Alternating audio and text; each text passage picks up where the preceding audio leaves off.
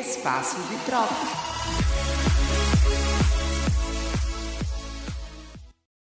Railson tá se benzendo aqui.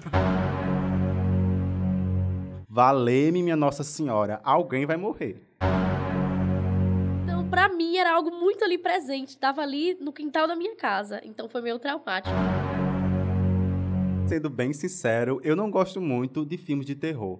Prefiro assistir Elite ou qualquer outra coisa sobre adolescentes problemáticos no ensino médio.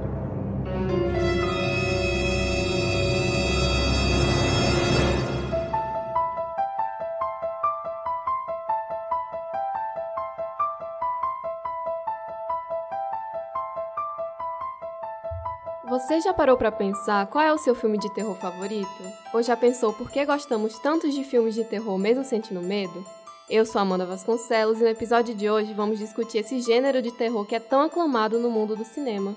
Eu sou Caio Bom Tempo e também vou te acompanhar nessa jornada pelo terror. Essa é mais uma produção dos estudantes da oficina de radiojornalismo do curso de jornalismo da Universidade Federal da Paraíba, aqui em João Pessoa. Olha, Caio, eu sempre amei assistir filmes de terror, mas esse meu gosto ele é bem contraditório, porque ao mesmo tempo que eu gosto, eu também sinto muito medo durante e depois. Caramba, Amanda, eu também sinto isso. Isso me faz pensar sobre o questionamento psicológico do porquê que a gente se sente assim, sabe? Eu acho que os filmes de terror, sabe, eles nos trazem uma mistura de emoções que você só encontra ali. Porque nós sentimos medo, mas sabemos que é um medo seguro, um medo que está dentro da tela, é diferente de um perigo real. Assim você pode extravasar vendo o filme, você pode gritar, sofrer, mas é um medo que vem com aquela sensação de conforto. É isso mesmo, Amanda. Todo esse conjunto cinematográfico de som, luzes, gritos, expressões, maquiagem e o silêncio, tudo isso gera um espaço que nos permite relaxar ao mesmo tempo em que sentimos medo. E essas sensações elas se diferenciam muito do nosso cotidiano, porque no filme o perigo, além de ele estar dentro da tela, né, ele é representado por algo meio sobrenatural, que é caracterizado por sons e imagens e não é necessariamente uma coisa assim feita de realidade. Justamente. E os filmes de terror têm muitos subgêneros. Alguns deles se inspiram muitas vezes em lendas. E para conversar com a gente sobre esse assunto, eu chamo agora meus colegas Railson Santos e Liriel Araújo. Oi, gente, eu sou o Railson e sendo bem sincero, eu não gosto muito de filmes de terror.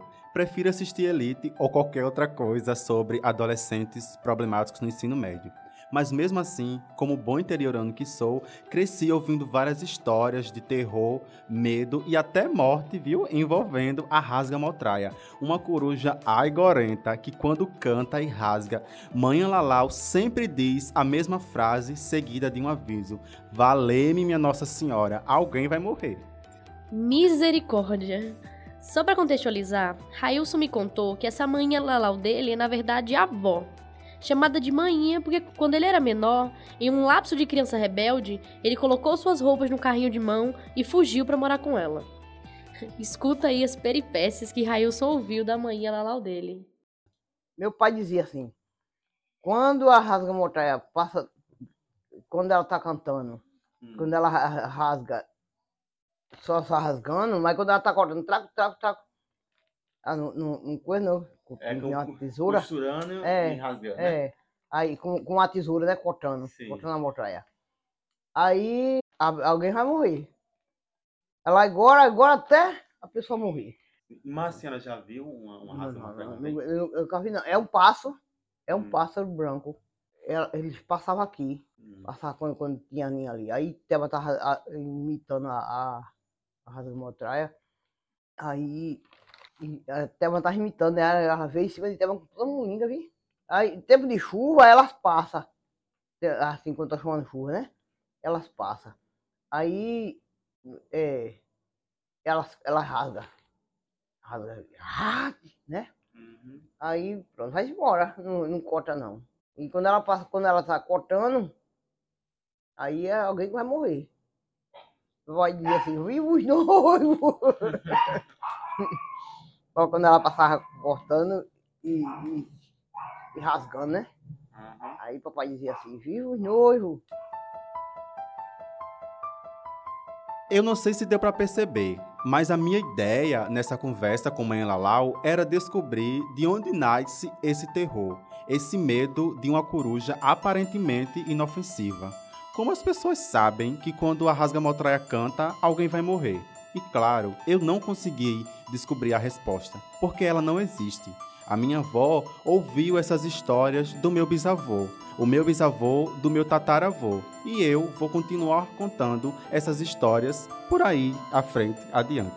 E essa é justamente a magia do medo de interior. Você nunca sabe como ele surgiu, ele simplesmente existe. E sobre comadre Florzinha, onde foi que a senhora ouviu? Eu vi meu pai, eu vi meu pai contando também, meu pai e minha mãe. Comadre Florzinha, quando, quando tem gente caçando, ou alguma coisa assim que vai acontecer, aí comadre Florzinha assoveia, né? Aí tem também a história de que quando você tá caçando e comadre Florzinha subir, você tem que vir embora, né? É. Tem que vir embora. Tem que vir embora que não pega mais nada. E, não- e não teve uma vez que ela cantou e Daniel ficou Quando lá, ela assoviou. assim, assobiou, aí Daniel ficou lá e o cachorro dele adoeceu, não foi? A rua adoeceu, aí os cabelos dele arrepiou. E ele, aí ele, ele disse que escutou um quebra-quebra dentro do mato, uma, uma, que nem um vento, que nem um negócio assim, de outro mundo, né? Aí ele veio-se embora. Nesse dia ainda pegaram um tamanduá, os cachorros, os, os cachorros adoeceu, o cachorro adoeceu e terminou morrendo. E, e tem uma, uma história também de que se você fizer mal aos bichos, né? Comadre Florzinha pega você e dá uma pisa de, É, dá de uma, outriga, né? dá uma pisa. de- de- olha, se a pessoa pegar, toda vez que vai caçar, leva um mingauzinho, ou, ou, ou, uma- ou fumo, ou cachimbo. Leva fumo, leva cachimbo, né? Aí bota no toquinho lá e quando a florzinha leva. Aí ela, quando a pessoa toda vez que for caçar, aí se a pessoa não der esses negócios, não der esses negócios a ela, ela dá uma pisa no, no- na pessoa, dá pisa, e aí Daniel quando vai caçar. Se ele vê uma surra com mais florzinha, ele, vai, ele vem pra casa, não vai caçar mais não. E essa história que comadre Florzinha faz trança no rabo dos cavalos. Faz trans também. Por que ela, ela faz trança no, no Não rabo sei dos não, porque ela, ela manda montar no cavalo. Ela só gosta mais de cavalo branco. Ela, ela faz trança no rabo dos cavalos, na esquilina, na, naquele cabelo que tem no pescoço do cavalo. Sim. Aí ela faz trança também ali. Só que desmancha ela. Ela faz, ela faz trança com três dias, ela desmancha. Três, quatro dias. Aí ela desmancha, desmancha as tranças. Com as tranças tudo mal feitas, mas ela faz. Aí, ó, quando a gente tinha cabra, ela. A gente botava vela ali para comadre florzinha. Para comadre florzinha. Apoio. O, o, quando a gente acendia a velinha lá, ela levava a vela com, com, com tudo. Eu, não, nem a borra não ficava da, da vela. Era. Aí acendia só a vela e deixa lá. É, eu pedi, pedia com a florzinha para fazer as, as coisas. Pedia com a florzinha para olhar os boi, para olhar as cabras, olhar as coisas. Olha, meus meninos estudavam lá em Alhanda. Aí eles iam daqui para Zé Cormo de pé, toda tarde. Aí quando chegava, quando, quando eles vinham, eles chamavam com a florzinha para vir acompanhando eles. Eles não escutavam nem os grilos cantando. Aí o Madre Florzinha deixava, os meninos, quando os meninos entravam, o Madre Florzinha subia ali na porta, na porta do meu quarto. Era. Toda vez, toda vez. Porque ela vinha acompanhando eles de Ela lá. vinha acompanhando eles de lá, de Zé Cormo, até em casa. De vez em quando eu vejo ela cantando. Caramba, essa história me lembrou. E quando eu era menorzinha, menor do que eu sou hoje, a minha mãe me deixava muito tempo sozinha na frente da TV.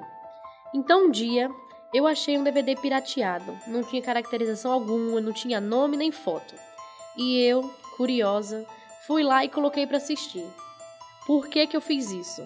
Era o filme da Comadre Florzinha. Meu Deus, Liriel, eu que sou mineiro do interior nunca ouvi falar desse filme. Como que foi a sua experiência assistindo isso? Rapaz, lembrando agora, foi meio traumático, meio traumático. Eu morava muito distante da cidade, morava no meio do mato. Então, pra mim, era algo muito ali presente. Tava ali no quintal da minha casa. Então, foi meio traumático. Eu era um filme de terror e eu, criança, não sabia distinguir se era realidade, se era ficção. E eu achava que ela tava ali no meu quintal. É, amiga, eu fico só imaginando o medo que tu tivesse, hein? Mas enfim, para quem nunca assistiu o filme da Comadre Florzinha, ele conta basicamente a história de uma menina que apanhava muito do pai. E um dia essa menina se revoltou pegou a sua boneca e foi morar na mata, onde vive até hoje, protegendo os animais, fumando cigarro deixado pelas pessoas e dando pisa de utriga nos caçadores. Minha gente, olha, vale muito a pena assistir esse filme, viu? A história é muito, muito legal. Ô Railson, mas por que tu chama de história e não de lenda? Eu digo história porque eu realmente acredito na comadre Florzinha. Acho que de tanto ouvir histórias sobre ela, do meu pai, da minha mãe, do meu avô, da minha avó, de todo mundo da minha comunidade, eu passei a acreditar nela. E até hoje, em uma madrugada cheia de ansiedades e angústias, eu ouço a comadre Florzinha assobiar na janela do meu quarto. E aí eu sei que ela tá longe. E como é que tu sabe que ela tá longe se ela tá na janela do teu quarto? Eu mesmo sou pernambucana e nunca tinha conhecido essa história. Caramba, ainda tem isso. Então, os assobios longos dela são escutados de perto, significa que ela tá longe. Se você escutar longe, significa que tá perto. É estranho, né, minha gente? Mas enfim, essa é a história verídica que eu ouvi de todo mundo da minha comunidade e da minha avó. Então, todo mundo tá certo. Isso me lembrou uma história que minha bisavó me contava, e ela tinha mania chata também, de falar que o meu cabelo tinha muito nó, e o nó parecia feito pela comadre Florzinha. Eu só fui entender isso quando eu cresci um pouco mais e ela me contou que parte da lenda, ou melhor, história, né, Railson? É que a comadre Florzinha faz tranças em nós, incapazes de serem desatados nos cabelos das crianças que desrespeitam os mais velhos. Sim, amiga. E a minha avó me conta também que a comadre Florzinha faz trança no rabo dos cavalos dos caçadores e que ninguém nunca consegue desatar essas tranças ou esses nós, né? Não sei o nome que você chama lá no seu interior. Mas a minha avó me conta que com três dias, contadinho certinho, a trança vai se desfazer por ela mesma. Então ninguém precisa fazer nada, porque foi a comadre Florzinha que fez e a natureza que desfaz. E vocês já viram alguma dessas histórias assim, presencialmente, na casa de vocês ou de um vizinho assim? Não, a minha avó me conta que a sogra dela, a minha bisavó, viu uma vez com Madre Florzinha dando uma pisa no cachorro dela. Porque Caramba. o cachorro dela estava caçando, assim, no mato, e com Madre Florzinha tinha subiado. E quando com Madre Florzinha subeia, você não pode caçar. Então, a minha avó conta que já viu a comadre Florzinha batendo numa cachorra. Só que ninguém, essa é a questão. É uma lenda, é um ser mitológico. Então, então ninguém nunca viu o rosto de comadre Florzinha. Mas a gente sabe que ela existe. Vocês Eu sei que ela existe. com É incrível como ninguém nunca viu. É sempre uma amiga da minha avó, é sempre uma prima, sabe? É algo muito distante. A Amanda me lembrou agora a história de quando eu era menorzinha, né? E achei o DVD. Eu a fui assistir escondida, mesmo le- depois de levar uma bronca. E eu pausei o filme e continuei ouvindo o assobio que tem no filme, o assobio dela. Então, essa é uma coisa que aconteceu comigo. Eu posso dizer que aconteceu comigo. E também pode ter sido uma pegadinha da minha mãe. Já que eu estava assistindo escondida, ela pode estar assobiando. Nunca saberemos. Desse jeito eu tô até acreditando agora. É porque essa é a questão, minha gente. Uma lenda não é apenas uma história confusa e fantasiosa. A lenda da rasga-motraia e da comadre Florzinha é a representação da cultura de um lugar, de um povo. É preciso existir um ser mitológico que castigue as pessoas que façam mal aos animais para que a natureza seja sagrada. É preciso existir uma coruja aigorenta para justificar a morte, porque no fundo a gente sabe que a morte não tem explicação. Uma lenda só é capaz de se manter viva se for capaz de preservar os valores de um povo. Ou seja, enquanto a natureza for sagrada para mim, a comadre Florzinha vai continuar assobiando na janela do meu quarto e eu vou continuar acreditando. E enquanto a gente não conseguir explicar a morte, a, a rasga-motraia vai continuar rasgando e cantando por aí. E talvez um dia os nossos valores mudem e as lendas mudem também. Mas até lá eu vou continuar respeitando a comadre Florzinha e, claro, me benzendo quando a rasga motraia cantar. Não custa nada, né, minha gente? Caramba, foi muito massa ouvir essa história, Exatamente. pessoal. Obrigada por terem conversado com a gente. Vocês me convenceram e agora eu acredito que a comadre Florzinha existe. É isso mesmo, Railson. Achei muito interessante você ter colocado o fato de que uma lenda não necessariamente é algo falso. A lenda ela é transportada de gerações a gerações, mantendo culturas e valores. Muito obrigado pela participação de vocês. Valeu, gente. Obrigada, é um prazer estar aqui com vocês hoje. E aí, gente, valeu, viu? E a comadre Florzinha existe de verdade, viu? Ah, Railson tá se benzendo aqui.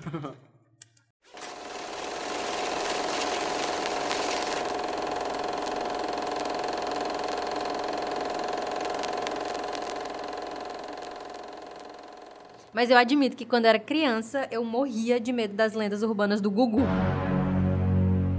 É como se ele quisesse capturar a própria morte. Teve um caso que ficou bem famoso de um cadáver que foi eletrocutado. E as pessoas ficaram assombradas, assim, porque parecia que ele estava voltando à vida, porque o corpo estava levando um choque. Isso é tão Black Mirror.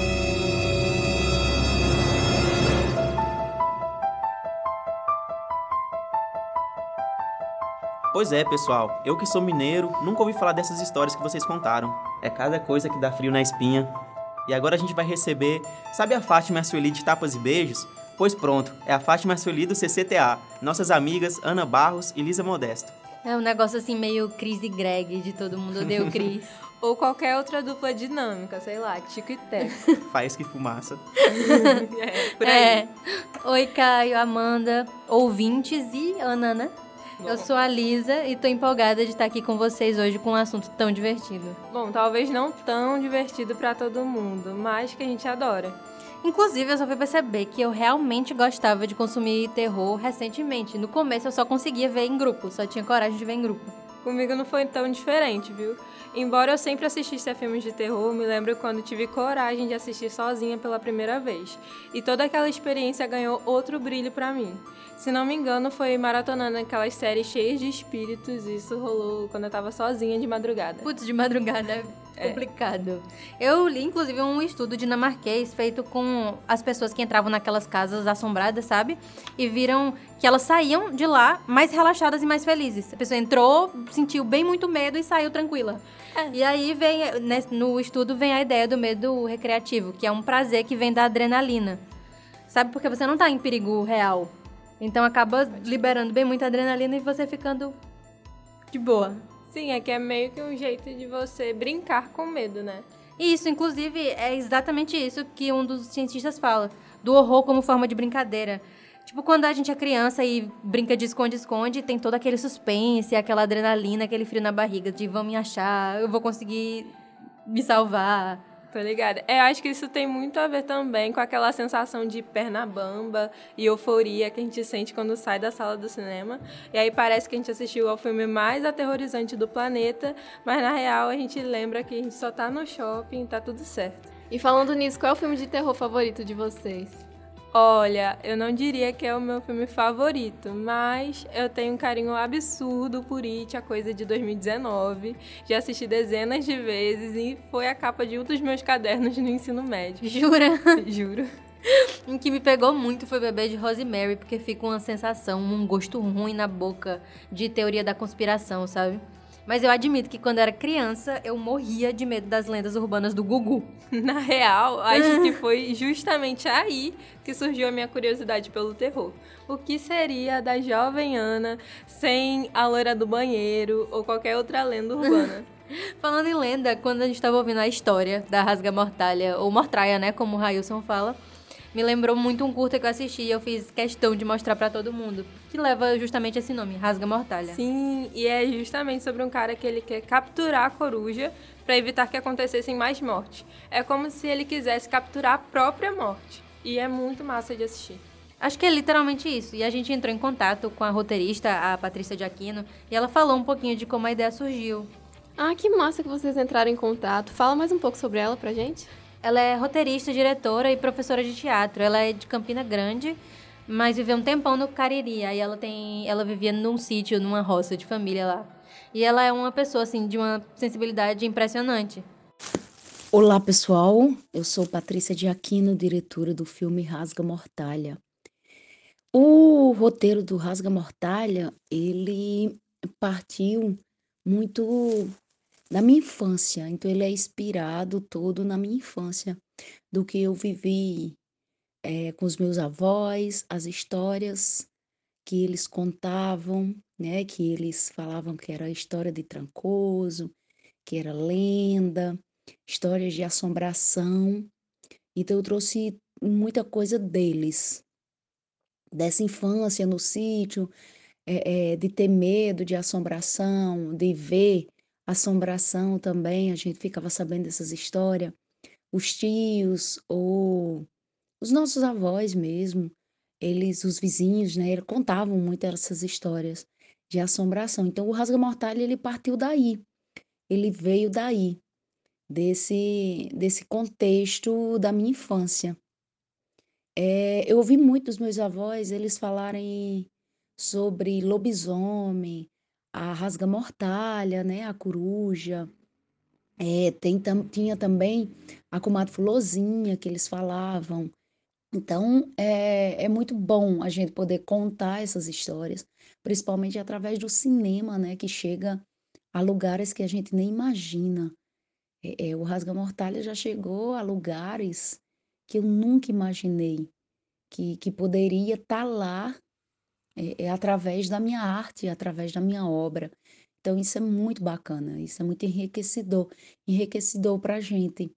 É, enriquece muito a, a nossa cultura, a nossa arte.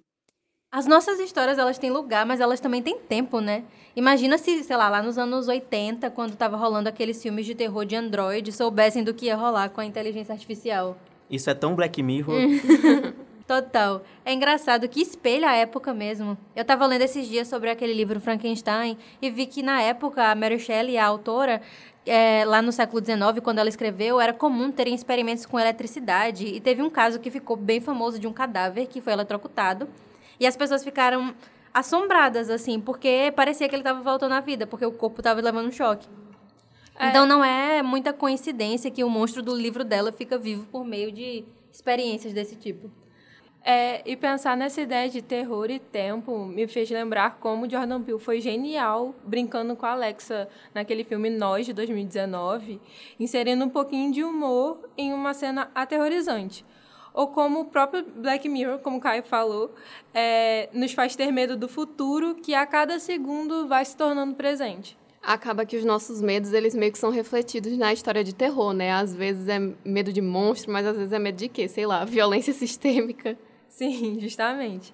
E muitas vezes esse medo acaba sendo muito mais assustador, porque ele é mais palpável e de nos imaginar passando por aquilo. O frio na espinha é quase instantâneo. Tipo quando a gente começa a ver os pobres só se ferrando em uma noite de crime, enquanto os ricos estão se dando bem limpando o país. É, muito obrigada pela conversa, gente. Realmente, a violência do dia a dia é mais aterrorizante do que a que a gente vê nas telas, né? É, eu também acho. Foi ótimo falar com vocês. É, fiquem bem e se protejam dessa violência aí que a gente tanto fala e tanto vê na TV. Obrigada, Caio. Obrigada, Amanda, por receber a gente e deixar a gente palestrar um pouquinho. Gratidão total pelas colaborações de vocês. E é isso, minha gente. Seja na sala de cinema do shopping ou no quintal da casa da avó, o medo, a lenda, o terror são espelhos que refletem nossos próprios demônios internos. Assistindo esses conteúdos, podemos encontrar coragem e entendimento. E perguntamos a você, ouvinte: nessa jornada ao desconhecido, o que assusta nas profundezas de sua própria mente? Que segredos sombrios estão escondidos nas trincheiras de sua psique?